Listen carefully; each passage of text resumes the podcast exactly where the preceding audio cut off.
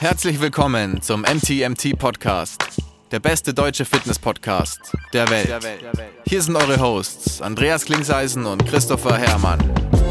Was bringt dir dein 200 Kilo Deadlift oder dein Sixpack, wenn du dich nicht wie ein Mensch bewegen kannst und es dir am Ende vom Tag eigentlich scheiße geht?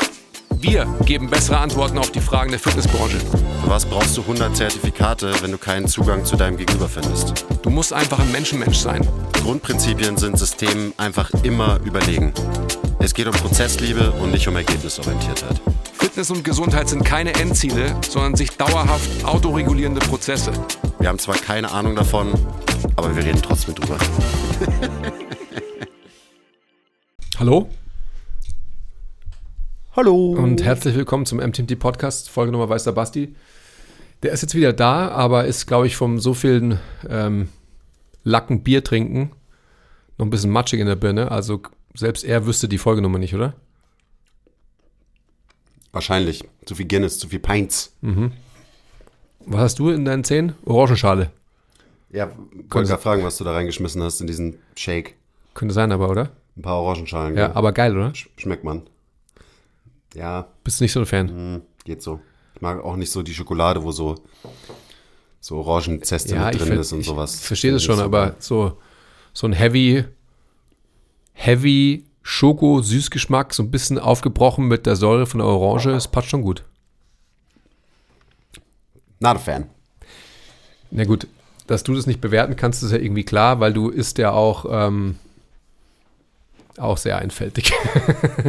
Wobei wir beim Thema wären. Nicht Einfältigkeit, sondern Diversität in den Gerichten unseres Sponsors. Löwenanteil.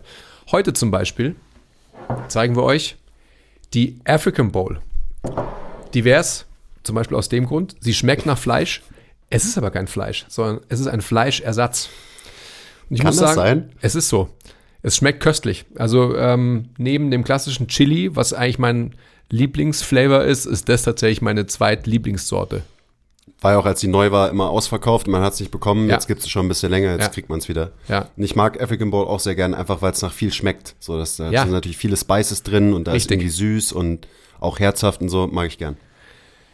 Wobei wir eigentlich wieder beim Thema sind, dass du auch diesen Shake verstehen solltest.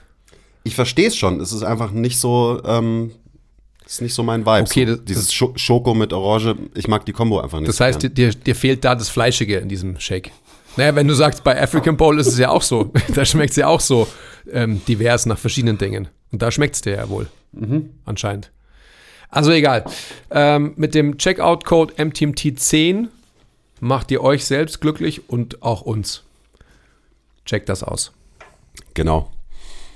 Heute haben wir eine QA-Folge. Und zwar holen wir die Fragen für die QA-Folgen ja jetzt über den Newsletter ein. Also noch ein Grund mehr, unseren Newsletter zu abonnieren. Da äh, werdet ihr up to date gehalten, was bei uns gerade so abgeht, was zum Beispiel gerade in den Skill-Meetings passiert. Mach aus, okay? Ähm, und, mhm. und was auch sonst so passiert. Und eben, ihr könnt Fragen stellen, die wir dann im Podcast beantworten. Wir werden die auch alle beantworten. Schauen wir mal, wie, mit, äh, ja, wie viele wir heute so machen. Aber früher oder später werden die auf jeden Fall alle im Podcast beantwortet. Gehen wir gleich rein, oder? Wenn wir Antworten auf die Fragen kennen. Natürlich. Wenn, wir, wenn das in unserer Macht steht. So, erste Frage. Äh, Shoutout an Till, der hat die Frage gestellt. Ist isometrisches Krafttraining, geringe Verletzungsanfälligkeit, geringe Ermüdung zur Erhaltung der aktuellen Leistungsfähigkeit sinnvoll, zum Beispiel für Spielsportler während einer Saison, wenn keine ermüdenden Kraftreize gesetzt werden können? Ja, Schon, schon sinnvoll. Absolut.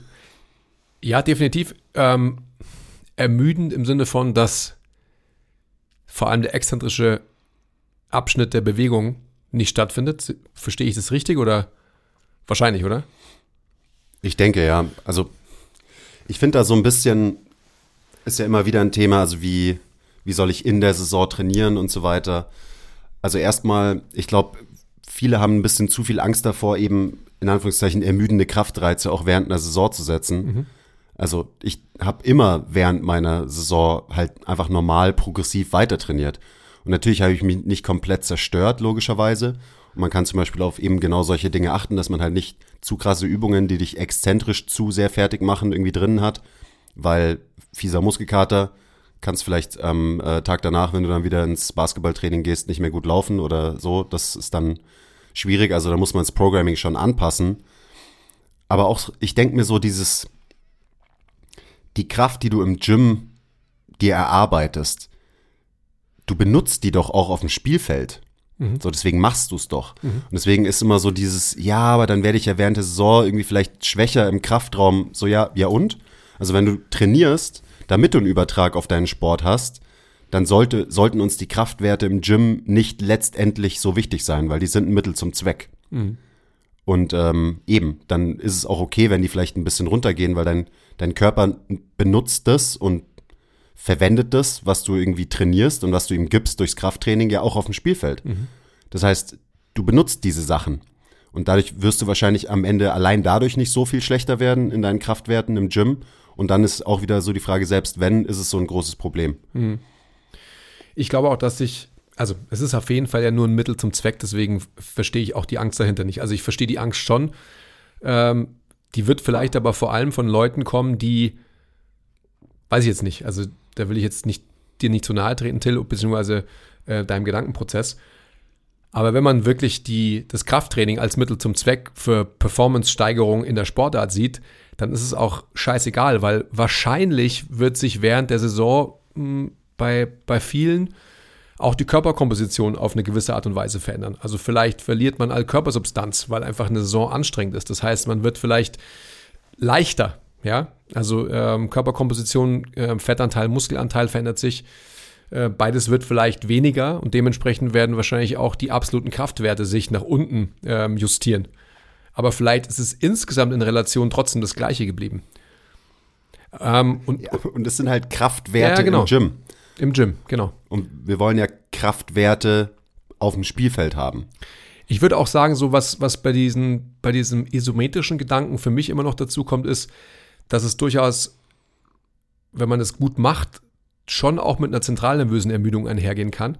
Und dementsprechend ähm, auch da meiner Meinung nach gilt es, ähm, fein zu justieren, wie viel isometrische Kraftreize man da setzt. Weil das kann man so und so machen, logischerweise. Also von dem her, ähm, nur isometrisch zu trainieren, ähm, wenn, wenn es jemand richtig gut kann, dann kann letztendlich einfach so die Ermüdung, die man davon trägt, insgesamt global organisch, ähm, ähm, organismisch, ist das ein Wort?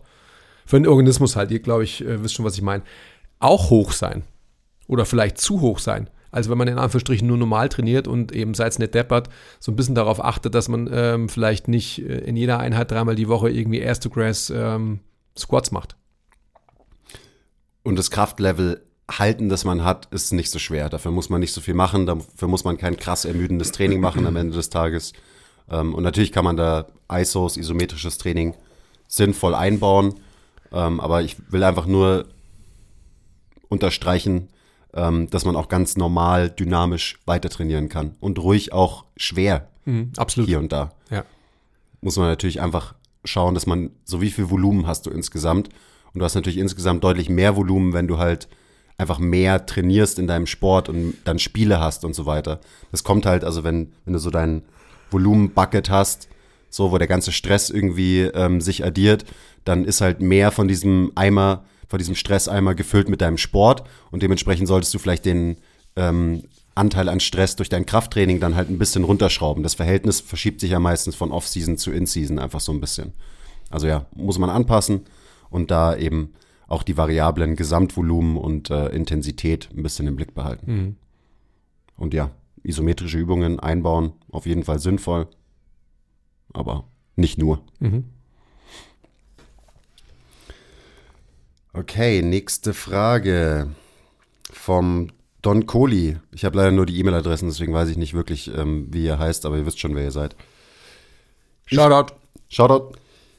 Ich bekomme, wenn ich länger stehe, ab ein bis äh, zwei Stunden Schmerzen in der Ferse. Es fühlt sich an, als wäre mehr Gewicht auf der Ferse und nicht auf dem ganzen Fuß. Kann ich im Training etwas machen, damit die Gewichtsverteilung auch mehr den vorderen Fuß einbezieht? Mhm. Ja, natürlich, absolut. Für mich wäre da erstmal natürlich interessant, Und das ist als Ferndiagnose natürlich extrem schwer oder nicht möglich. Da kann ich nur mutmaßen. Ähm, mir erstmal anzuschauen, was bist du für ein Tierchen? Also wie, wie hängst du in deiner Zeit des Lebens gegen die Schwerkraft ab? Also wirst du vielleicht aufgrund deiner Position gegen die Schwerkraft auf die Ferse manövriert? Ähm, und wenn dem so ist, vielleicht ist das deine Kompensation, dann solltest du dir Gedanken machen, wie du deinen Körperschwerpunkt verschieben kannst, damit es mehr gelevelt ist. Also sprich, dass der komplette Fuß mehr belastet wird, dass man die Lotfällung eben vielleicht durch den Mittelfuß hat, vor allem beim, beim Stehen ähm, und eben nicht nur auf die Ferse. Also, wenn man so will, könnte man das ja, ähm, ja, wenn man jemanden hat, der im Körper, also vom, vom Körperschwerpunkt im Raum nach hinten verschoben ist, dann hast du vielleicht jemanden, der auf die Ferse verschoben ist. Dann wäre wiederum die Frage, wenn dem so ist, wird vielleicht irgendwann mal unweigerlich, wenn du noch mehr nach hinten manövriert wirst, die Belastung wieder eher auf dem Vorfuß generiert und so weiter und so fort. Also es ist so ein Ping-Pong-Spiel hin und her. Auf den Trainingsaspekt bezogen, definitiv. Für mich ist da auch erstmal so eine Frage, die sich stellt, bevor ich drüber nachdenke, wo ist der Schwerpunkt, auch so, was macht überhaupt der Fuß? Mhm. Ähm, weil wenn du halt stehst und du verteilst quasi die Last einfach nicht durch deinen Fuß, sondern bist eben die ganze Zeit nur auf der Ferse, dann fängt irgendwann an, die Ferse weh zu tun. Ähm, und meine Mom hatte genau das gleiche Problem. Die ähm, ist Apothekerin, das heißt, sie steht viel ähm, während ihrer Arbeit. Und ihr haben über die Füße wehgetan. Und dann habe ich ihr einen ganz einfachen Drill für Pronation gezeigt. Und den macht sie seitdem jeden Tag.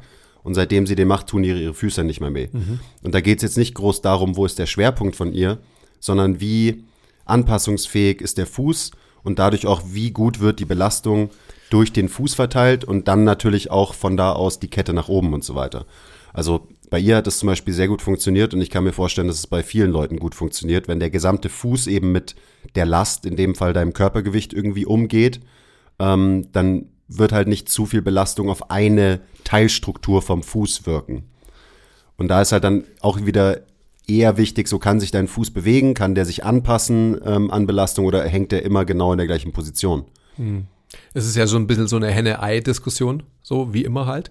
Aber du hast vollkommen recht. Also man, man kann sicherlich oder man sollte sich wahrscheinlich anschauen, was kann der Fuß. Also ich bin ja auch das beste Beispiel dass, dafür, dass mein rechter Fuß halt nur in Supination lebt und äh, keine Pronation kann. Da ist es vermeintlich auch so, dass, ähm, dass da letztendlich auf der rechten Seite meine rechte Ferse zu viel Impact bekommt. Und da letztendlich mit einem zum Beispiel Pronationsdrill dagegen zu arbeiten, um dem System überhaupt die Möglichkeit freizuschalten, sich besser verteilen zu können, macht auf jeden Fall Sinn. Und dann kann man das natürlich auch direkt ins Krafttraining übertragen. Also ich würde zum Beispiel, das ist jetzt eher so dieser Körperschwerpunktsaspekt, wenn du irgendwie immer, immer hinten bist und immer auf der Ferse bist, dann sind zum Beispiel Hinge-Bewegungen, wo du den Fuß eben richtig belastest, auf dem Mittelfuß ein gutes Mittel, weil da arbeitest du auch an deiner Pronation und du arbeitest auch an dieser ähm, Formveränderung, die halt der Fuß irgendwie macht, während wir uns bewegen. Und du drückst gerade runter in den Boden, du generierst so Kraft und es geht eben einher mit Pronation zum Beispiel. Mhm. Also das kannst du super in dein Training einbauen und natürlich kann man auch andere Varianten machen, wo du wirklich deinen Vorderfuß mehr belastest. Also zum Beispiel ähm, Split Squats, hinterer Fuß erhöht, dein Schwerpunkt wird eher nach vorne geschoben. Und wenn du den Fuß nicht zu weit vorne hast, also nicht vor dir stehen hast, sondern eher unter dir stehen hast, ähm, dann wirst du viel Kraft über den Vorderfuß generieren in so einer Bewegung wie in einem Bulgarian Split Squat zum Beispiel. Mhm. Also es sind nur jetzt so ein paar Beispiele, ähm, was man da so einbauen kann, damit du eben mehr oder besser wirst im Kraft auch durch den Mittelfuß und dann auch durch den Vorderfuß zu generieren. Mhm gäbe es ja diverse, diverseste Möglichkeiten, das zu machen. Ja. Aber ja, du kannst auf jeden Fall etwas machen im Training, um die äh, Gewichtsverteilung ein bisschen zu verändern und auch um die Bewegung von deinem Fuß zu verbessern. Mhm. Und ich glaube, dass äh, wenn man das eben mit einer gewissen Regelmäßigkeit macht, dann wird man da auch relativ schnell den Effekt merken, wenn du das nächste Mal ein bis zwei Stunden irgendwo rumstehen musst. Und dann ist auch so, also wenn ich irgendwo lange stehe, ich muss mich halt, ich bewege mich halt immer viel, auch wenn ich stehe. Mhm, so, absolut. Shift nach vorne, Shift nach hinten, nach rechts, nach links und so weiter. Eben auch wieder, damit die Kraft halt einfach nicht die ganze Zeit gleich wirkt auf die gleichen Strukturen, sondern ich halt einfach so ein bisschen in Bewegung bleibe. Das ist das gleiche wie, dass man halt beim Sitzen im Idealfall nicht immer in genau der gleichen Position sitzt, sondern sich halt mal so hinfläzt und mal so hinfläzt und halt auf seinem Stuhl hin und her ruckelt und halt nie still sitzt am Ende. Das ist das gleiche im Stehen. Das gleiche in Grün.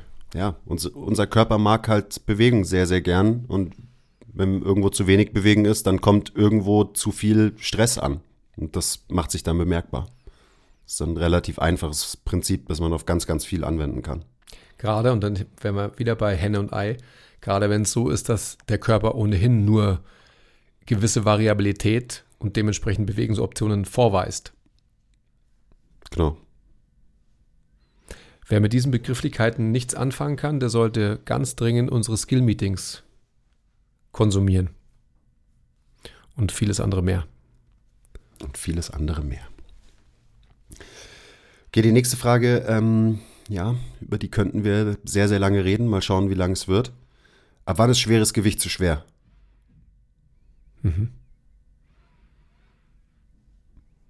Da steht noch in Klammern Volumen dahinter, aber das verstehe ich nicht so ganz. Ähm, also da jetzt so den, den Zusammenhang zu. Deswegen habe ich das erstmal weggelassen. Aber die Frage, ab wann ist schweres Gewicht zu schwer, ähm, ja. da, da könnte man eine ganze Folge auf jeden Fall drüber reden. Aber wir fangen mal an. Also für mich ist es so, dass die, die gewählte Last, also die absolute Intensität zu schwer ist und da kann man selig sehr, sehr viel drüber diskutieren. Gerade was ist der Intent, was ist ähm, das Ziel, das individuell anvisierte Ziel des Trainings. Für mich ist es so, und das ist wahrscheinlich auch so ein bisschen ad absurdum getrieben, aber ich glaube, das veranschaulicht das ganz gut. Wenn ich kein gutes Atemmuster mehr aufrechterhalten kann, dann ist es für mich ein Abbruchkriterium für meinen Belastungssatz. Weil für mich der ähm, vermeintliche Hypertrophie-Reiz oder Kraft Dazugewinnungsreiz nicht das primär anvisierte Ziel ist, sondern mich unter guten Vorgaben gut zu bewegen. Und das ist quasi einfach eine Sicherung der Position meines axialen Skeletts. Das heißt, wenn ich die Position von meinem axialen Skelett verlassen müsste, ähm, dann ist es für mich ein Abbruchkriterium. Und dann kann ich mir Gedanken darüber machen, ist die Last zu schwer gewesen oder ähm, habe ich mich nicht gut vorbereitet auf das, was ich mache, whatsoever. Aber das ist eigentlich so mein Thought Process dahinter. Ah, Man kann es wahrscheinlich zusammenfassend damit ähm, beantworten, wenn die Bewegung nicht mehr so stattfindet, wie ich sie mir vorstelle, dass sie stattfinden müsste. Wenn sie nicht mehr die Qualität hat, Genau. die du haben willst. Ja. Und das ist so wichtig, dass so zu schwer in Bezug auf was? Ja. Was ist dein, was ist quasi die Obergrenze? Was ist das Limit? Und es gibt eben mehr als Muskelversagen. So, man denkt immer so, okay, die Obergrenze ist halt einfach Muskelversagen. Aber das kann halt auch sehr unterschiedlich sein, je nach Zielsetzung. So, für dich ist halt was anderes wichtig, als immer den maximalen Reiz im Hinblick auf Hypertrophie und Kraft und so weiter zu setzen. Dementsprechend ist halt deine Obergrenze nicht Muskelversagen, sondern, also ich nenne es jetzt mal Technikversagen und Technik bezogen auf eben das, was dir wichtig ist an der Technik, weil da kann man, das kann man natürlich auch noch zerlegen und so weiter. Absolut. Und so ist es bei mir auch. Also wenn ich eine Bewegung nicht mehr so machen kann, wie ich sie machen will, ähm, wie sie sich anfühlen soll, auch wie sie aussieht und so weiter, ähm, dann ist das mein Limit. Weil ich könnte ganz viele Übungen, ähm, die ich so mache, ähm, ich trainiere mit relativen Intensitäten, also mit RPE oder ähm, RIR, also eben, das steht dann in meinem Plan, ich soll zwei Wiederholungen im Tank lassen. Und dann ist aber auch die Frage, okay, zwei Wiederholungen im Tank lassen, relativ zu was?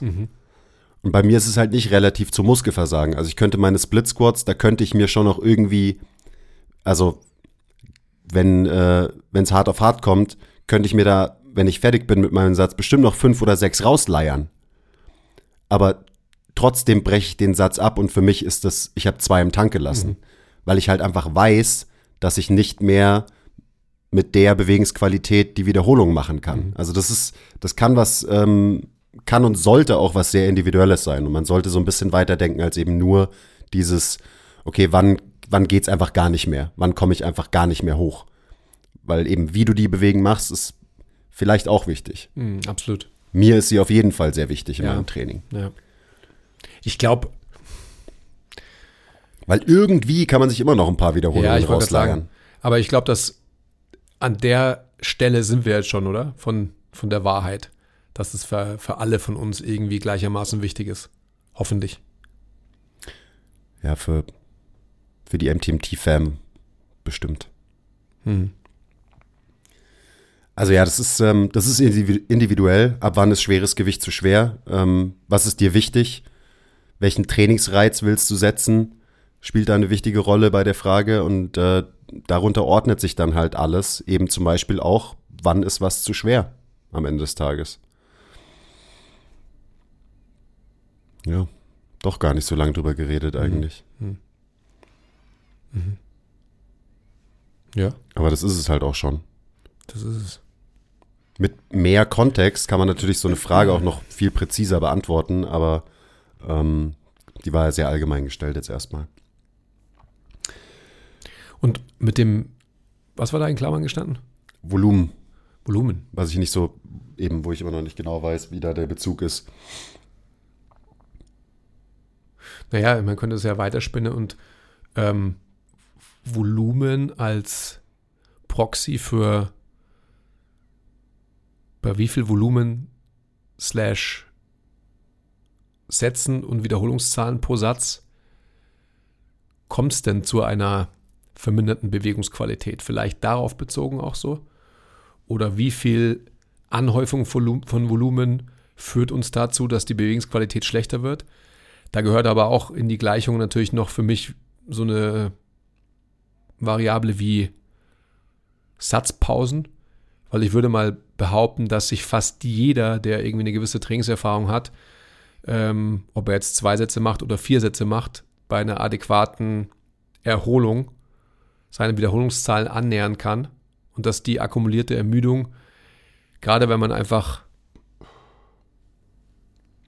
mit Reps in Reserve zum Beispiel arbeitet, eigentlich kein Faktor sein muss.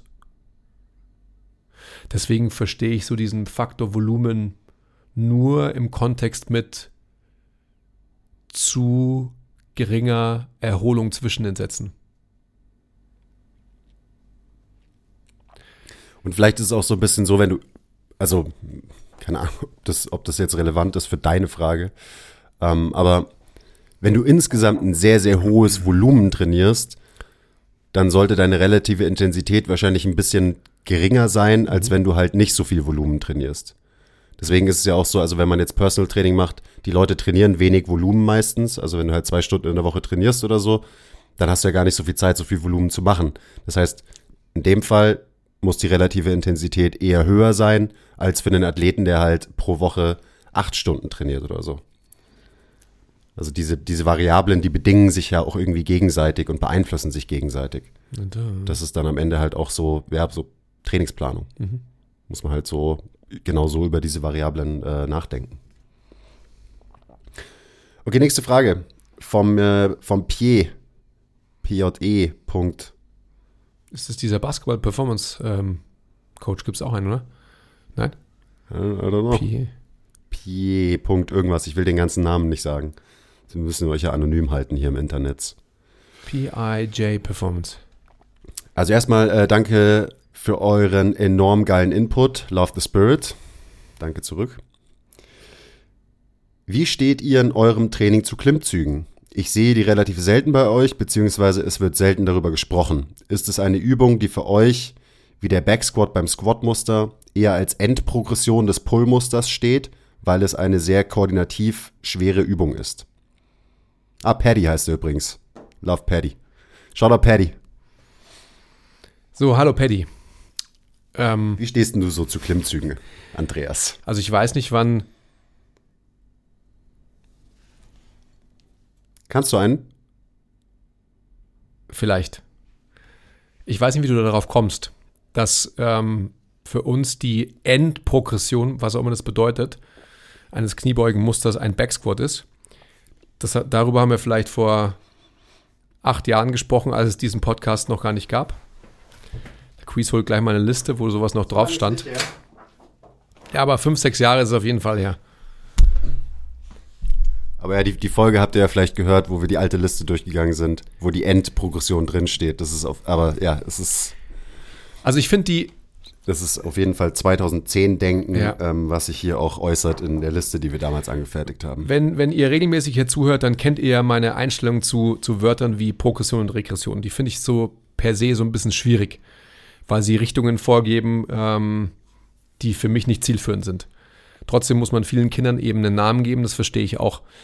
Ähm, für mich ist ein Backsquat definitiv keine Endprogression, sondern ähm, Backsquat ist eine Bewegung, die ein Powerlifter und vielleicht auch ein olympischer Gewichtheber und vielleicht ein Crossfitter irgendwie absolvieren muss. Ansonsten für mich absolut keine Population. Beim Klimmzug ist es für mich ähnlich. Heißt nicht, dass irgendwer anders das nicht auch machen kann, aber Andi Absolut. hat gerade von muss gesprochen. Beim Klimmzug ist es für mich ähnlich. Ich denke, dass ähm, ein freier Klimmzug für viele Leute von der Positionierung vom axialen Skelett so eine große Herausforderung stellt, dass viele Leute, wenn wir sie ähm, in nicht extensionsgetriebene Klimmzüge manövrieren würden, viel, viel weniger schaffen würden und dass letztendlich auch das, was ich an, an Benefit von der Zugbewegung haben möchte, sich definitiv nicht einstellt. Von dem her ist es für mich eine, eine Übung, die jeder natürlich machen kann, definitiv. Ähm, mir geht es aber vor allem wirklich um die Positionierung vom axialen Skelett und gerade für Leute, die da Probleme haben, weil sie einfach die Relation zwischen Brustkorb und Becken nicht gut zueinander stacken können, ähm, ist der Klimmzug für mich eine Variante, die vielleicht ein Proxy ist für, für Leistung, aber definitiv nicht für koordinative Verbesserung im Sinne von, ähm, ich kann meine Atemmuster auch unter Belastung verbessern. Also erstmal so, ja, dieses ganze Endprogression und dass am Ende von der Progression eben eine bestimmte Übung steht, ähm, schwierig, weil da kommt man als Coach in so ein Fahrwasser, dass, dass man halt genau so drüber nachdenkt über Bewegung. Dass es halt eine anzustrebende, ein anzustrebendes Zielbewegungsmuster für jede Kategorie gibt und man jeden Kunden darauf irgendwie ähm, hintrainiert und so. Und das ist, sorry, aber das ist halt einfach 2010, das hat nichts mit individuellem Training zu tun.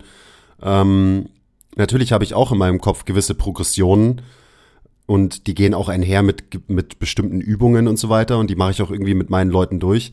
Aber ähm, der Beef in Anführungszeichen, den wir vielleicht mit diesen Progressionen haben, sind eben feste Progressionen. Und das kriegt man ja oft beigebracht. So, okay, du machst erst machst du die Übung, danach kommt die und dann kommt die und dann kommt die und dann spielt man so dieses System durch mit seinen Leuten. Und da kann man halt nicht individuell und flexibel reagieren auf das Individuum, das du eben vor dir hast. Und deswegen, ähm, natürlich arbeiten wir mit Progressionen und Regressionen, aber die sind halt nicht festgelegt, sondern wir arbeiten nach Prinzipien von Progression. Ähm, und diese Prinzipien zeigen sich dann, spiegeln sich wieder in der Übungsauswahl. Und auch wie sich eben Übungen verändern über Zeit und wie sich die Last verändert über Zeit und so weiter. Also das ist einfach so der Unterschied zwischen einem systemorientierten Vorgehen, feste Progression und prinzipienorientierte Arbeit, das was wir hier bei MTMT machen, dass man halt Grundprinzipien versteht, die für jeden gelten. Ähm, das sind allgemeingültige, ähm, ja, eben Prinzipien. Und anhand von denen kann man dann sehr, sehr individuell ähm, und flexibel das Training für wen auch immer gestalten. Und okay, so, so viel dazu. Und auf der, auf der anderen, oder wolltest du dazu noch? Ja, ich wollte sagen, also ich musste so ein bisschen widersprechen, weil, also wir progressieren und regressieren, wenn man diese Wörter benutzen will, wir Menschen in metrischen Variablen. Das ist die. Aber auch in, Be was Bewegungsmuster angeht, ja, ja, auch. aber, aber da gibt es keine Hierarchie. Da gibt es kein, äh, das ist hierarchisch höher anzusiedeln oder, oder sonstiges, sondern das ist sehr, sehr individuell und Leute lernen einfach andere Dinge, neue Dinge und werden dann in diesen neuen Dingen besser. Aber das ist doch dann eine Progression. Also deswegen, ich, ich, Das ist aber, ich verstehe den quasi ich, das ist- Problem, das du mit den Begriffen Progression und Regression hast, nur bedingt, weil natürlich, es geht immer um Progression im Training. Ähm, Es geht einfach, es geht ja, ja, aber es geht nicht darum, also wenn, wenn wir das so stehen lassen, glaube ich, dann kommt es draußen auch wieder so an, dass es einfach so ist, okay, die Leute lernen bei uns diese Hinge-Bewegung, danach lernen sie diese Bewegung. Und das ist halt nicht der Fall. Also, so sehe ich es jedenfalls. Oder müssen Leute quasi, oder, oder was ist eine Hierarchie, was, wo wo gibt es eine größere Herausforderung? Also das kann ja, man aber das ist ja genau eine Frage, die man sich dann da stellen kann. Also Ja. was ist die größte Herausforderung? Eine Progression in welchem, in welchem Bereich, von, von welcher Progression sprechen wir? Progression im Sinne von Anforderungen an Stabilität zum Beispiel. Und da kann man natürlich schon eine Hierarchie in Anführungszeichen aufstellen zwischen die Variante ist koordinativ anspruchsvoller als die und deswegen mache ich zuerst die nicht so anspruchsvolle Aber und dann die nur für das anspruchsvollere. Individuum. Ja, so, sowieso. Also alles, was ich sage, ist ja immer, also das ist ja mein Rant von gerade, wenn du halt Grundprinzipien verstehst und die deine Entscheidungen guiden im Trainingsprozess, ähm, dann wird's immer individuell sein. Die Aber Progression. Das, ja, aber das ist, das ist mir ganz wichtig, weil es gibt nicht, wenn wir jetzt ein Buch schreiben würden oder halt einen How to Hinge, wie heißt es? How to Hinge Tutorial, Tutorial Handbuch. 1, 101 oder so, dann würde da nicht drin stehen, du lernst den Hinge, du dann danach lernst du den Hinge, danach lernst du den Hinge. Ja, da steht dann eher drin so, ja, vielleicht machst du den danach oder vielleicht machst du den oder Aber das meine ich dann. vielleicht veränderst du die Variable Ja, oder die ja. und so. Ja. Ähm, aber zurück zur Frage, wie steht ihr in eurem Training zu Klimmzügen? Also ich mag Klimmzüge nicht, die sind mir zu anstrengend. Ähm, Shoutout Basti, ich muss sie jetzt wieder machen in meinem Training und Mai, jetzt wo ich sie wieder mache, so schlimm sind sie eigentlich auch gar nicht. Und äh, Klimmzüge sind auch einfach eine geile Übung, so weil es macht halt auch Bock, wenn du dich da hochziehst. Mhm. Und es macht mega Bock, wenn du dich halt da nicht hochziehen kannst und dann kannst du dich da irgendwann hochziehen. Also so Mhm. das für, auf jeden Fall. für die Entwicklung von Selbstwirksamkeit sind, glaube ich, Klimmzüge auch mit unseren Kunden einfach ein krasses Tool. Mhm. Also so hyped wie äh, gerade Kundinnen von mir teilweise waren, nachdem sie halt ihren ersten Klimmzug geschafft haben und so. Ähm, den Hype gab's bei gibt's bei keiner anderen Übung eigentlich auf diese Art und Weise, weil es halt auch so simpel ist. So eben, du hängst da wie ein nasser Sack, scheiße, und irgendwann hängst du da nicht mehr wie ein nasser Sack, sondern kannst dich hochziehen. So, du hast so so ein geiles Erlebnis von deinem Fortschritt im Training ähm, und so ein gutes Feedback. Und es ist viel direkteres Feedback und viel direktere Bestätigung als, hey, du hebst jetzt 20 Kilo mehr als noch vor ein paar Monaten. Absolut. So. Auch cool, aber es ist nicht so, nicht so emotional und nicht so geil wie halt bei einem Klimmzug. Ähm, von daher, ja, wir machen schon Klimmzüge auch ähm, im Personal Training mit unseren Kunden. Für viele ist es ja auch ein Ziel. So, also viele sagen ja, ich würde gerne Klimmzug können und dann, okay, ja, let's go. Ähm, ja, also, aber, und das ist, glaube ich, so die Bottomline. Ein Klimmzug ist halt auch irgendwie wieder nur eine Übung am Ende des Tages, also jetzt objektiv betrachtet, ohne das, was ich gerade erzählt habe, den emotionalen Faktor, ähm, ist halt eine Pullbewegung wie jede andere auch. So. Da ist nicht, da ist nichts krass Besonderes dran. Aber ich finde, das, was du gerade gesagt hast, ist, ist tatsächlich einfach ein unglaublich wichtiger Aspekt, dieser emotionale, der, der Selbstwirksamkeit darstellt. So, ich kann das. Genauso auch wie eine Liegestütz für, äh, für Frauen zum Beispiel so, so wertvoll ist. Sowas eben. Ja. Das ist, schon, das ist schon eine Leistung, definitiv. Für mich ist einfach nur wichtig, klarzustellen, dass es, das ist nicht das Endziel, sondern für mich ist es wirklich ähm, ein Klimmzug, so wie es die meisten dann machen, ist es in einer Darreichungsform, in einer Bewältigungsstrategie, die eben für mich ähm, Bewegungsoptionen einfriert, weil es meistens eben mit einer gewissen Strategie einhergeht und nicht fördert. Und das ist einfach so für mich so wichtig zu verstehen, dass es einfach zwei verschiedene Dinge sind. Kleiner Break. Wenn euch gefällt, was wir machen und ihr uns unterstützen wollt, zeigt uns ein bisschen Liebe, gebt uns Feedback, teilt die Folge, supportet uns auf Patreon. Den Link findet ihr in der Beschreibung. Und jetzt geht's weiter mit der Folge. Und gerade auch bei ähm, Push- und Pull-Bewegungen macht es halt oft sehr, sehr viel Sinn, das unilateral zu machen, weil sich dann halt deine Schulter wirklich frei bewegen kann. Und wenn du halt an der Stange hängst, so dann schränkst du dich grundsätzlich ja schon mal ein in deinen Bewegungsoptionen. Was nichts Schlechtes sein muss, aber wie gesagt, ich glaube, gerade weil so unilaterales Training im Unter, ähm, Unterkörperbereich, das ist schon irgendwie ein Thing. So die meisten Leute machen irgendwie auch Ausfallschritte neben ihren Backsquats und Beinpresse und whatever. Ähm, aber im Oberkörpertraining, da sieht man das noch relativ wenig. Da ist dann halt so, okay, Klimmzüge, Latzug, Rudern, alles bilateral und beim äh, Drücken halt äh, Bankdrücken, Military Press, bla bla bla bla. Ähm, das sollte man nicht vernachlässigen. Und gerade so eine so ein Schulterkomplex ist ja so variabel und hat so viele Bewegungsoptionen. Ähm, und die sollte man auch in seinem Training regelmäßig nutzen, auf jeden Fall. Also mach einfach eins, äh, einarmige Klimmzüge, ähm, ist eigentlich der, die Aussage am Ende. Und ich habe mich auch gerade gefragt, so, wenn, wenn man das, wenn man immer noch so über Training nachdenkt, das ist quasi immer, es gibt immer eine Endprogression von jedem Bewegungsmuster. Was ist denn dann, wenn du die Endprogression erreicht hast von jedem Bewegungsmuster? Ist, bist du dann fertig? Kann, weil dann kannst du den Rest deines Lebens Klimmzüge, Backsquats, Langhantel, Kreuzheben und so weiter trainieren und alles ist dann toll oder so? Also, weißt was ist die Ableitung? Ja. Gut. Und ich finde auch so, ja, koordinativ schwere Übungen, ähm, Nein. ich, also eigentlich ist es die fucking simpelste Übung Ja. von allen. So, du hängst hier und du musst dich da hochziehen. Also es ist wirklich, natürlich kann man dann drüber reden, okay, was bedeutet das für die einzelnen Gelenke, was bedeutet das für das axiale Skelett und so weiter.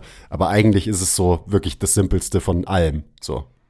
Und auch, also wenn ich Klimm Klimmzüge mache, dann ist das das Einzige, was ich mir vorstelle. So. Ich will mich da jetzt hochziehen. Und meinem Kind über der Stange sein. Fertig. Okay, hi. Shoutout Nils. Unterscheidet ihr hinsichtlich der Atemarbeit noch zwischen Wides und Narrows? Danach sollte ein Narrow ja eher langsam ausatmen und ein Wide eher schneller. Zumindest sagt es der Couples. Nein. Nee, Das ist witzig, das hatten wir letzten am, Freitag, gell? Ja, genau, am Ja. Freitag im Gruppenmentorship Recap Call. Nach Abschluss des Biomechanik-Blogs hatten wir das. Nein, wir machen das nicht mehr. Wir haben tatsächlich das auch mal ähm, systemisch fast gemacht, würde ich sagen. Aber für uns ist das Wichtigste wirklich, wenn wir überhaupt von Narrows und Wide ISAs sprechen, dass wir auf eine Dynamik äh, der Rippen achten und dass wir eben Leuten beibringen, wie er oder sie gut ein- und gut ausatmen kann. Und das ist, glaube ich, das Wichtigste auch. Und dann vor allem auch, ähm, das ist mir immer so ein, ein ganz, ganz wichtiger Punkt, dass das, was man in dieser unglaublich reingezoomten Arbeit, sprich in der Atemarbeit macht, auch in Belastung unter Stress umsetzen kann und quasi auch bewerkstelligen kann. Weil was bringt es dir, wenn du irgendwie ähm, in einer guten Position atmen kannst, wenn du keinen Stress hast, also keine große physische ähm, Herausforderung hast und dann kommt der, der Quiz, der Coach Quiz und sagt, okay, jetzt machst du den Pulldown oder den Split Squat und so weiter, dann verlierst du das alles wieder, dann ist alles nichts. Ja. Gerade bei Atemarbeit darf man das nicht vergessen, dass man das übertragen muss in Stresssituationen. Und da, da liegen dann die richtigen, die richtigen Gains Ja. am Ende. Und das ist auch so ein Punkt, um nochmal auf die vorherige Frage zurückzukommen, ähm, mit den Klimmzügen oder eben unilateralen Pullbewegungen. Wenn ich verstanden habe, was ich für ein Tierchen bin und wie ich mein, mein axiales Skelett zu positionieren habe, dann habe ich eben genau bei unilateralen Zugbewegungen so eine unglaublich gute Möglichkeit, eben Expansion und Kompression in gewisse Körperregionen zu schicken, wenn ich eben verstanden habe, wie ich richtig atme. Richtig im Sinne von in meinem persönlichen Kontext. Und auch richtig so im Sinne von Rhythmus, also nicht nur wie, sondern wann atmest du ein und aus und so weiter in der Bewegung. Ja. Also dieses ganze ISA-Zeug, ich finde es nach wie vor super spannend. Ich, ich persönlich beschäftige mich damit. Ähm, aber man muss sich halt die Frage stellen, wie groß ist der tatsächliche Wert für die Praxis von diesen theoretischen Konstrukten? Ähm, und wendet man da nicht ein Modell beziehungsweise ein System an, was man eigentlich gar nicht verstanden hat? Und das habe ich schon lange Zeit gemacht. Und deswegen ist es dann so, okay, mal wieder einen Schritt zurückgehen, ähm, die Dinge wieder ein bisschen einfacher betrachten und dann auch machen. Weil wie du gesagt hast, so am Ende ist es relativ egal, ob der jetzt wide oder narrow ist, so weil die Leute brauchen am Ende das Gleiche und dann eben lieber drüber nachdenken, okay, was, was braucht denn, was ist für jeden gut quasi, bevor ich drüber nachdenke, oh, aber der ist ja narrow und der ist wide und so weiter. Ähm, weil das ist so ein, das ist so ein Rabbit Hole, da kann man reinfallen. Ähm, und wenn man da halt reinfällt und da nicht mehr rauskommt, dann macht es wahrscheinlich das Training nicht besser, dass du, dass du halt machst mit deinen Leuten. Ich sehe total oft tatsächlich, dass ähm, gerade bei Zugbewegungen, dass in der Final Stage der Zugbewegung so oft der Stack verloren wird. Also auch hier bei uns im Team, wo ich mir immer denke, so, hey, okay, ähm, das ist so nicht zu Ende gedacht, weil man irgendwie versucht, auf Biegen und Brechen irgendwie noch ein paar Inches mehr an Range of Motion rauszupressen und so weiter. Aber die passieren halt dann, indem man äh, quasi seinen Stack aufgibt. Und da sehe ich quasi vermeintlich Leute, die vielleicht denken, dass sie wide sind. Das ist ja auch nochmal so eine Sache. Was ist man denn überhaupt, überhaupt? Ja. genau. Ja, wirklich. Ja. Und sich dann weißt du überhaupt, wie man es gescheit testen Ja. kann, beziehungsweise wei- wurdest du überhaupt schon mal gescheit ja, getestet? und sich dann irgendwie denken, ja, ich bin definitiv white, weil ich bin ja ähm, ein Athlet oder sonst was, so halt ein Kraftathlet, deswegen muss ich ja white sein. Und dann dementsprechend sich so verhalten, ähm, wie sie es vielleicht vom theoretischen SAC zum Beispiel gelernt haben. Und das ist halt schwierig. Das ist genau das, was du gerade gesagt hast. Aber da muss man schon aufpassen. Deswegen glaube ich einfach so, einen guten Stack halten, ähm, ein gutes Bild vom eigenen Körper, vom eigenen axialen Skelett in Belastung zu übertragen. Ich glaube, das ist so die lowest hanging fruit. Jo. Ähm, machen wir erst die dritte Frage vom Nils. Wann kommt endlich Andys Schmortopf Löwenanteil? ja, Leute, wenn ihr genug Löwenanteil mit Code MTMC10 bestellt, dann kriegen wir irgendwann die, irgendwann die Option. Ich habe tatsächlich ähm, in Vorbereitung auf jetzt im Sommer, beziehungsweise im Spätsommer, werden wir ja wahrscheinlich wieder ins Allgäu fahren und mir da schon Gedanken darüber gemacht, was, was ich da für einen Schmortopf fürs Team kochen werde. Und vielleicht füllen wir da ja in ein Löwenanteil Glas was ab und schicken das, Shoutout Niklas, ähm, zu Löwenanteil ähm, zum Verköstigen. Ja, da schnappen wir uns dann erst halt eine Kuh von der Weide fürs Schmorgericht, oder? Also ja, da freue ich mich schon drauf. Ja, vielleicht ist auch was ganz anderes drin. Okay, Schauen wir mal. schauen wir mal. Okay, die zweite Frage war, geeignete Übungen zum Wurf-Fangmuster mit und ohne Partner. Also bei Ballbewegungen oder wie? Ja, eben, das ist so ein bisschen die Frage, ähm, Wurfmuster, weil also so ein klassisches, klassisches Wurfmuster wäre ja so, ich werfe einen Speer Mhm. oder so. Ähm, oder ein Baseball, weil das ist ja ein ganz anderer Wurf als jetzt ein Basketballwurf oder ein Medizinballwurf Mhm. zum Beispiel. Ähm, aber gut, ähm, vielleicht denke ich da auch schon zu kompliziert und es geht einfach nur darum, halt mal was zu werfen. Aber wie, wie, wie war die Eingangsfrage? geeignete Übungen zum Wurf-Fangmuster mit und ohne Partner. Also ich würde sagen, alle möglichen äh, Medizinballwürfe. Wir haben im Darum Gym. geht's doch wahrscheinlich, oder?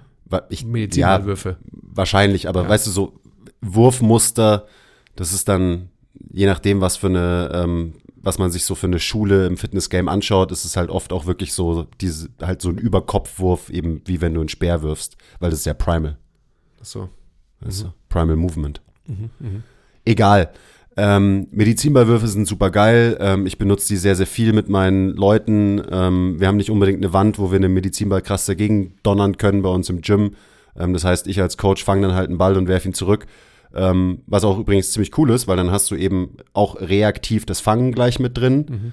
Ähm, das ist super Core-Training, wenn du so willst, weil eben unser Core muss hauptsächlich reagieren, normalerweise. Und auch das ist sowas, was wir im Training relativ selten eigentlich haben. Und deswegen allein dafür sind ähm, Medizinballwürfe geil. Und da halt wirklich gerade so rotatorische Sachen und so weiter baue ich super viel ein. Ähm, gestern ein Video aufgenommen, wie man Medizinballwürfe quasi als Hüftbeweglichkeitstraining nutzen kann und so weiter. Ähm, das ist schon, da kann man schon sehr, sehr viel machen. Da passiert sehr viel, wenn man eben mit, in, mit Rotation und in verschiedenen Positionen äh, Medizinbälle wirft. Hm. Bin großer Fan. Und eben, ja, geeignete Übungen, ja, am, Alle am halt. Ende halt alle, die es so gibt. Also, Also ich denke auch, dass du hast eigentlich schon die, die zwei wichtigsten Setups für, für Indoor genannt. Sprich, du brauchst eine Wand, wenn du es alleine machst, oder du brauchst halt einen Trainingspartner oder einen Coach, wenn du es halt zu zweit machst.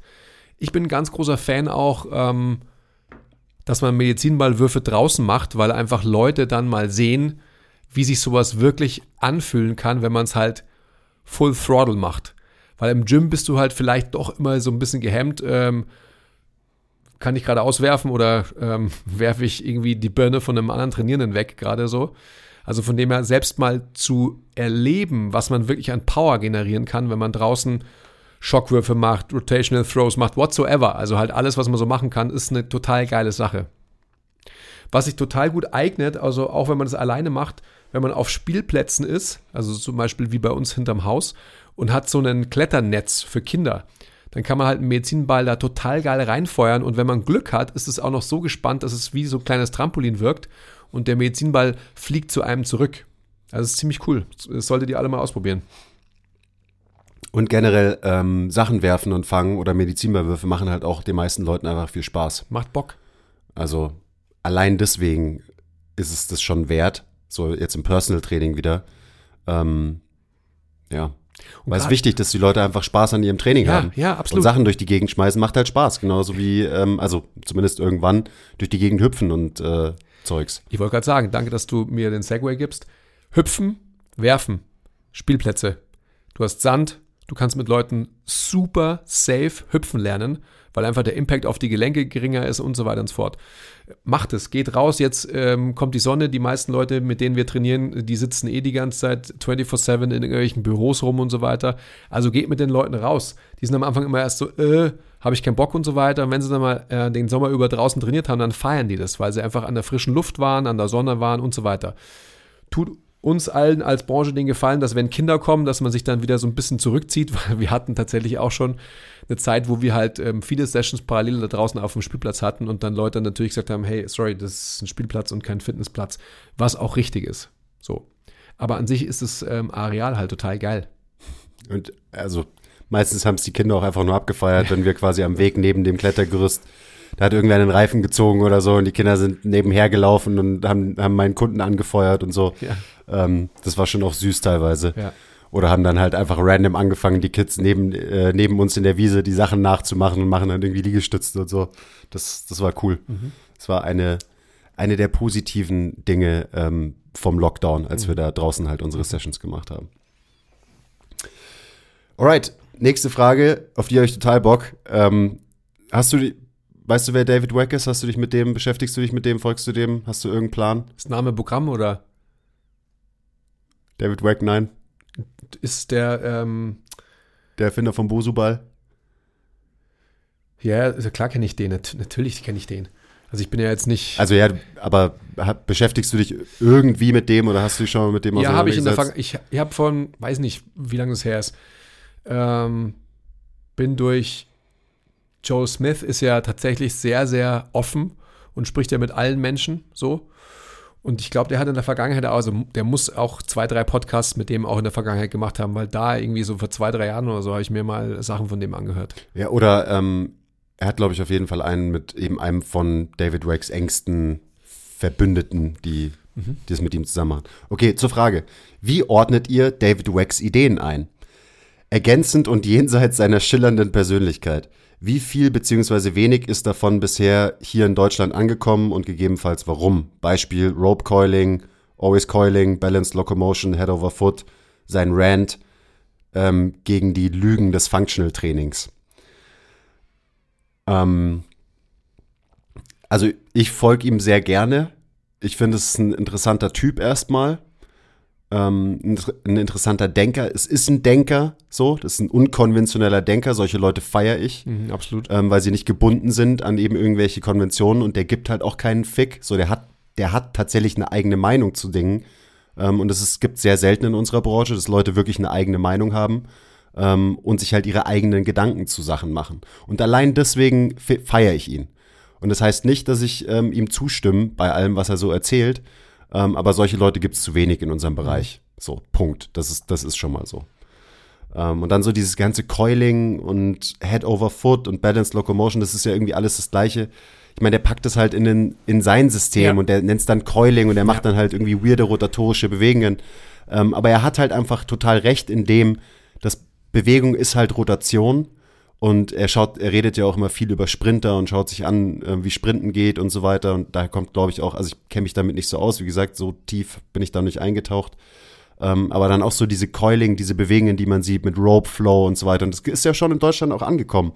So, das finde ich total geil, weil du halt einfach, du bewegst halt deinen Körper durch rotatorische Bewegungsmuster, hast, schwingst dabei halt ein Seil, aber das ist ja auch nur Mittel zum Zweck.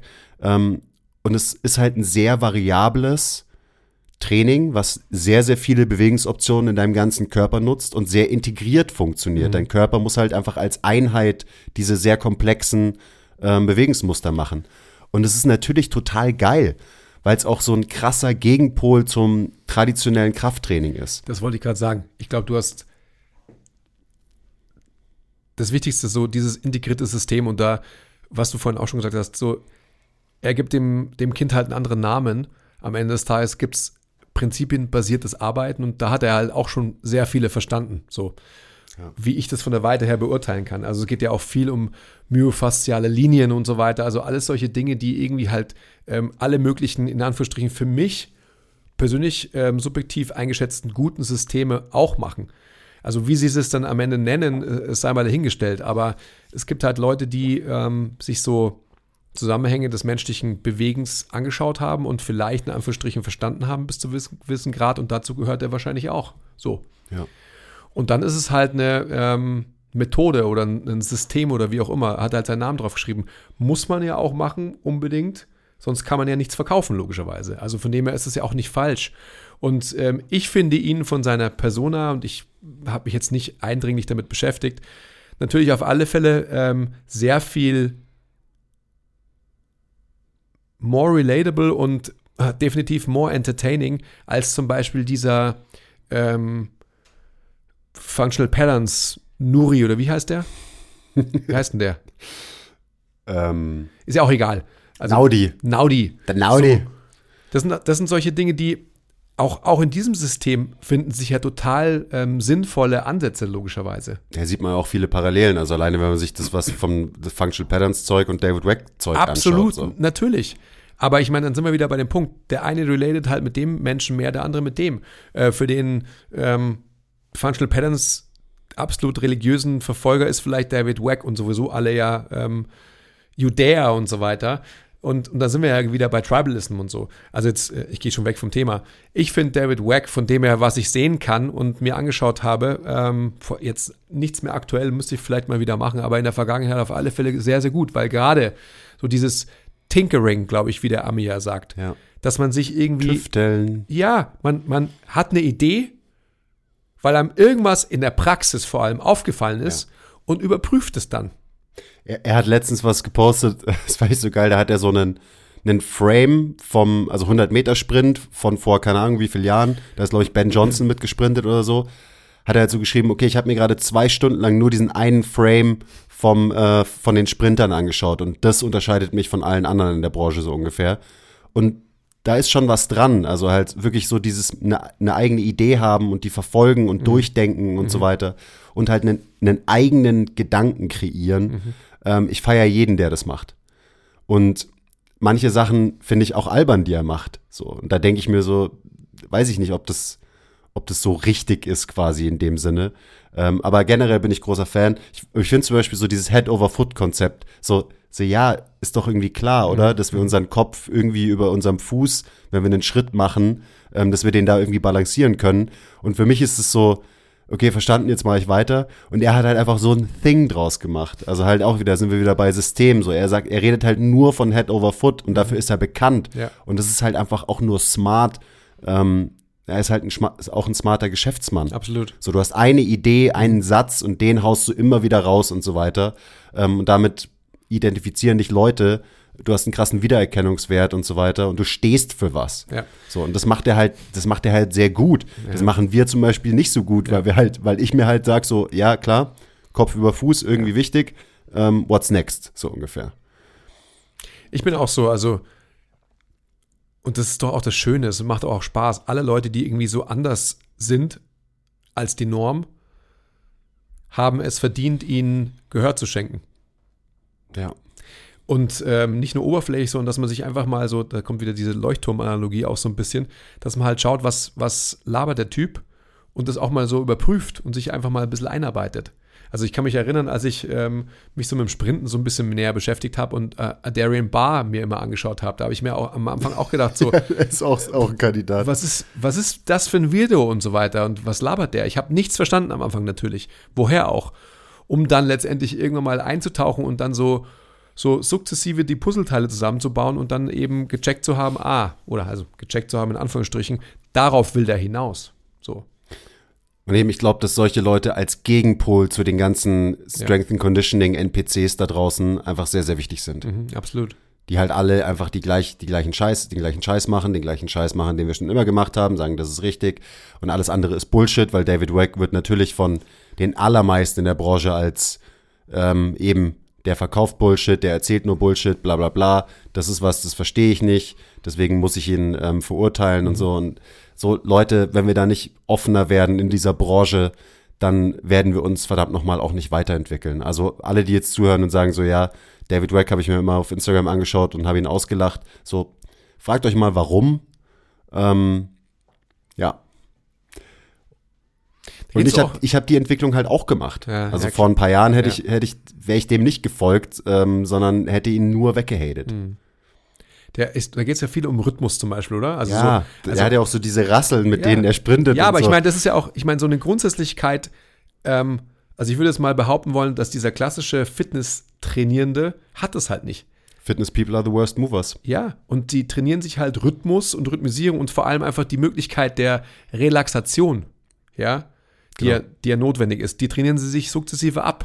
Und da hat er eben auch, er hat diesen Double-Pulse-Rhythmus, Ja. von dem er immer spricht und so weiter. Und da geht's ja auch eben, da geht's genau darum, da wird Fokus auf eine Qualität gelenkt, die sonst keinen Stellenwert hat im Krafttraining. Mhm. Nämlich Entspannung in Anspannung und Rhythmus. So. Ja. Das sind halt wichtige Dinge für gute menschliche Bewegung. Mhm.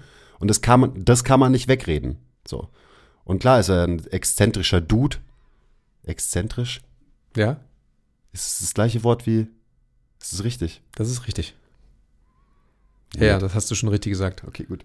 Ähm, und vielleicht kommen auch deswegen einfach die Leute nicht mit ihm klar. Das habe ich nicht richtig. Warum lachst du? Warum lachst du mich aus? ähm, ja, weil er halt anders ist als die Norm. Mhm. Und dann kommt man halt nicht mit ihm klar. Und weil er halt selbstbewusst ist und so weiter. Ja, Und äh, übrigens seine Rant gegen die, die Lügen des klassischen Functional Trainings, da bin ich natürlich auch voll bei ihm. Also allein sein ganzes, ähm, den Core sollte man immer statisch trainieren und der soll bewegen, widerstehen und so weiter. Da kotzt er regelmäßig drüber ab. Ja, darüber kotze ich auch regelmäßig ab, ähm, weil es halt Blödsinn ist. So, das ist nicht die Aufgabe vom Rumpf und so weiter. Und das Training, das Rumpftraining sollte meiner Meinung nach eher so aussehen wie das, der Stuff, den David Wack macht. Mit Coiling Movements und er macht so diese Landmine Drills und so weiter, wo du halt so schnell eine Position änderst und krass deine Wirbelsäule dabei rotierst, lateral flektierst und so weiter. So sollte Core-Training viel mehr aussehen, als halt Antirotation, Planks äh, den ganzen Tag. Und natürlich haben Planks und Antirotationen vielleicht trotzdem, äh, nicht nur vielleicht, sondern haben trotzdem irgendwie ihre Berechtigung im Training. Aber halt nicht nur Leute. Auch da müssen wir uns weiterentwickeln. Das ist echt wichtig. Die Frage kam übrigens vom Beefpost. Shoutout. Shoutout. Beef Post. Beefpost. Hätte ich auch gerne. Beef in der Post. Wenn du Löwenanteil bestellst, kannst du auch Beef in deiner Post haben. Hm, das stimmt. Jetzt machen wir noch eine. Eine machen wir noch. Ähm, letzte Frage vom Ferdinand. Shoutout, liebe Grüße. Ferdi. Hi. Ähm, welchen Stellenwert hat Schnellkraft slash Explosivkraft für die in, in, in unserem Personal Training? Also für uns im Personal Training mit unseren Kunden. Welchen Stellenwert hat Schnellkraft, Explosivkraft? Sorry, lesen fällt mir schwer heute. Ja, eine, eine hohe. Also ich meine, da, wir haben ja vorhin schon über die Würfe geredet. Das, das ist ja quasi auch das, wobei man Würfe auch eben mit mehr Fokus auf zum Beispiel äh, Beweglichkeit machen kann und mit mehr Fokus eben auf Explosivkraft machen kann. Ähm, ich glaube, es ist wichtig, dass man eben, deswegen bauen wir Sprünge ein, deswegen reden wir in letzter Zeit viel mehr über Plyos und Sprünge, auch im, ähm, machen das auch viel mehr mit unseren Kunden, dass man halt auch lernt, Kraft schnell zu entwickeln, Kraft schnell aufzunehmen, wieder abzugeben und so weiter. Das sind halt einfach Sachen, die, die können wir halt als Menschen und allein deswegen sollten wir sie, glaube ich, auch trainieren auf irgendeine Art und Weise. Ähm, und da geht es jetzt nicht darum, dass wir unsere Kunden zu den krass explosivsten Athleten machen oder so. Ähm, aber das sind halt einfach Qualitäten, ähm, die man nicht vernachlässigen sollte im Training.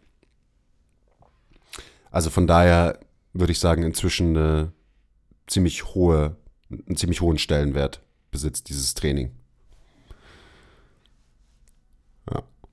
Ja, ich glaube, dass in der Beantwortung der Frage über David Wack auch schon viel Informationen für die Beantwortung dieser Frage steckten.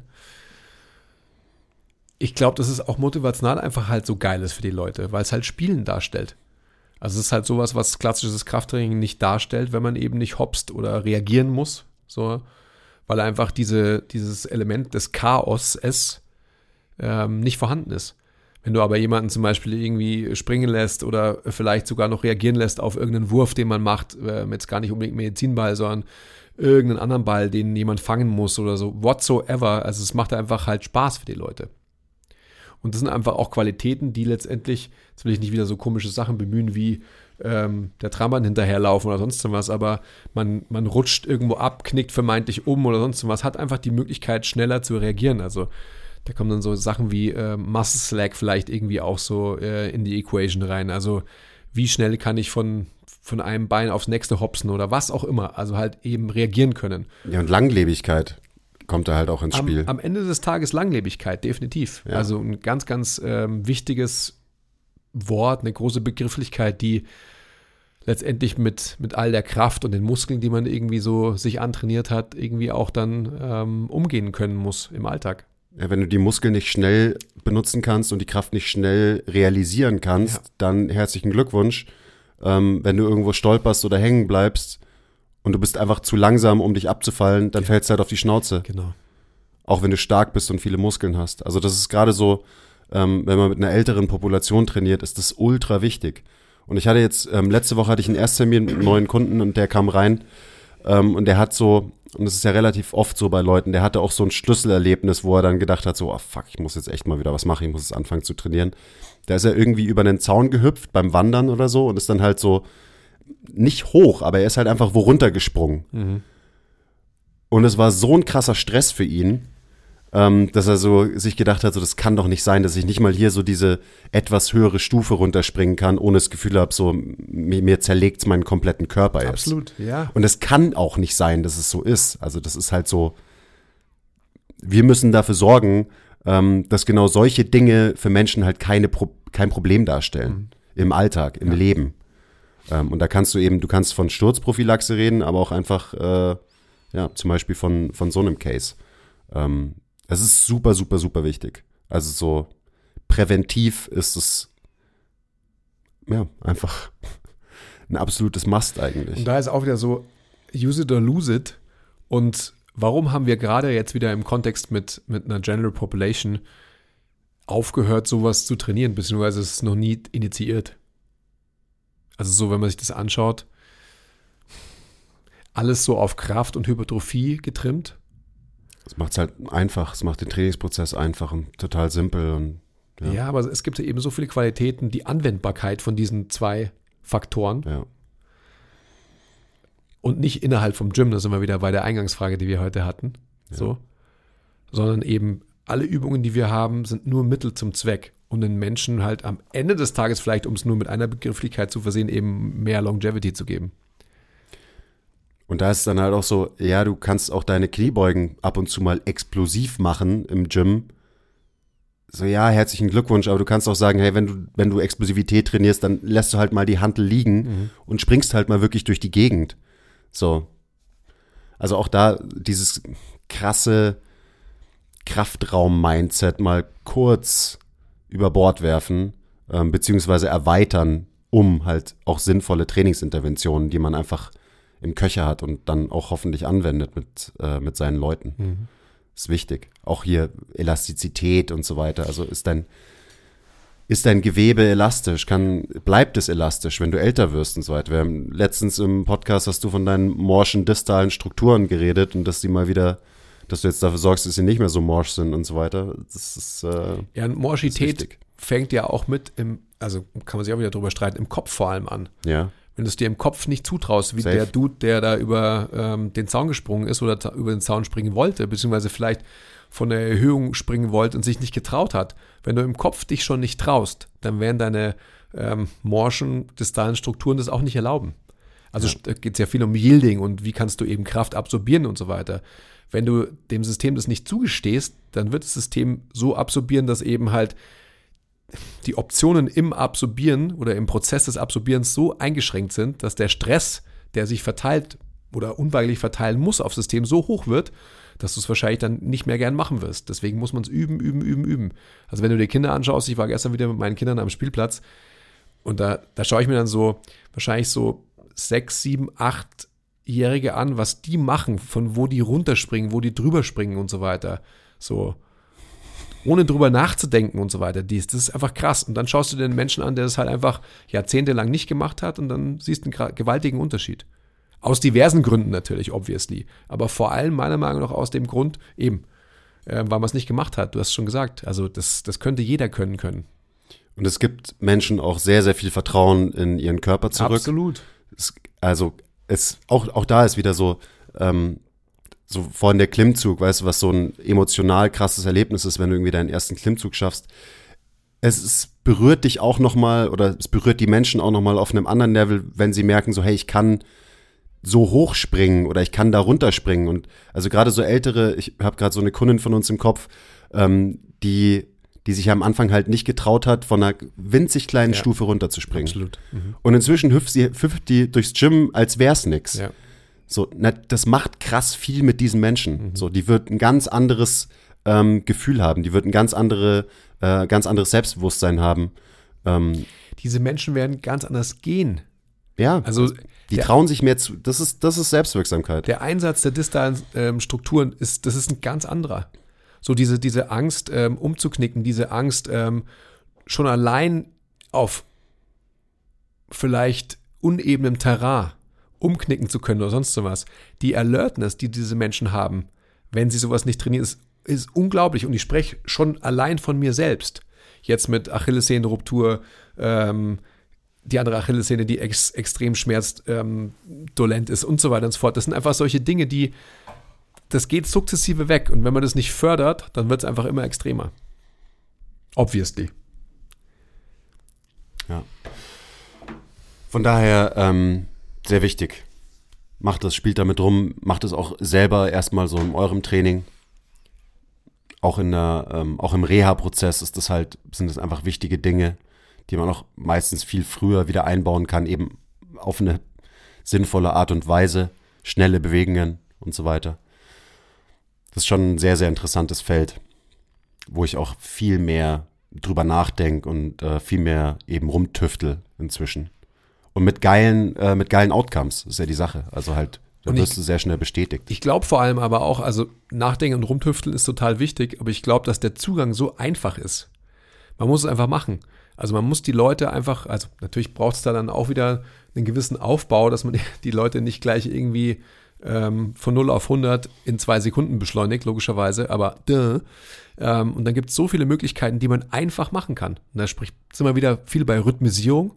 Also wir hatten es, glaube ich, im letzten Podcast oder vorletzten Podcast, als du ähm, erzählt hast von dem Podcast von vorletzten, vorletzten, vorletzten Mal, wo es darum ging, ähm, wie du wie du Pogos mit dem Kunden gemacht hast, geht es um, um, um Atmung, ging es da quasi in der Ja. Belastung. Extensive Plyos gemacht und ähm, diese Rhythmusierungsfähigkeit ist einfach nicht da. Also der Wechsel zwischen Belastung, Entlastung, Belastung, Entlastung, das System die ganze Zeit aufgetänzt ist. Weil dieser Mensch sicherlich auch diesen Alertness-Zustand ähm, als, als so gravierend wahrnimmt oder wahrgenommen hat, dass diese Relaxation gar nicht stattfinden kann. Ja. Gibt es einige Kandidaten, Absolut. die halt wirklich wie Pogo-Sticks ihre Pogos machen. Die Ja. sollten aber nicht wie, die sollte man nicht wie Pogo-Sticks machen. Ja. Zumindest nicht im ganzen Körper. Ja. Ja, ist spannend. Und es macht halt Bock. Ja. Okay, machen wir es, äh, packen wir's. Das war eigentlich So. ganz, ja, Sind wir fertig für heute. sind wir fertig für heute, würde ich sagen. Coolio. Wir haben auch ähm, nur noch zwei Fragen offen. Also im nächsten QA-Podcast starten wir dann eben mit den zwei Fragen. Ansonsten meldet euch für Newsletter an. Wir werden regelmäßig, ist nicht in jedem Newsletter, aber regelmäßig eben euch die Möglichkeit geben, da die Fragen an uns zurückzuschicken. Und äh, ich freue mich schon auf die nächste QA-Folge. Die finde ich immer gut. Dito, hat Spaß gemacht. Leute, unterstützt den Podcast, ähm, teilt ihn mit ähm, euren Freunden und mit eurer Familie und mit random Leuten auf der Straße. Gebt uns fünf Sterne auf Spotify, drückt den Daumen nach oben auf YouTube, weil ihr wisst ja, wenn ihr das nicht macht, dann kommt der Andi vorbei. Und dann gibt's richtig Ärger. Und ähm, ansonsten verabschiede ich mich jetzt erstmal für eine Woche Ja, stimmt, viel Spaß im Urlaub. auf die Insel. Ja. Okay, bye. Oder was müsstest du sagen jetzt eigentlich? Okay, ciao. Ja.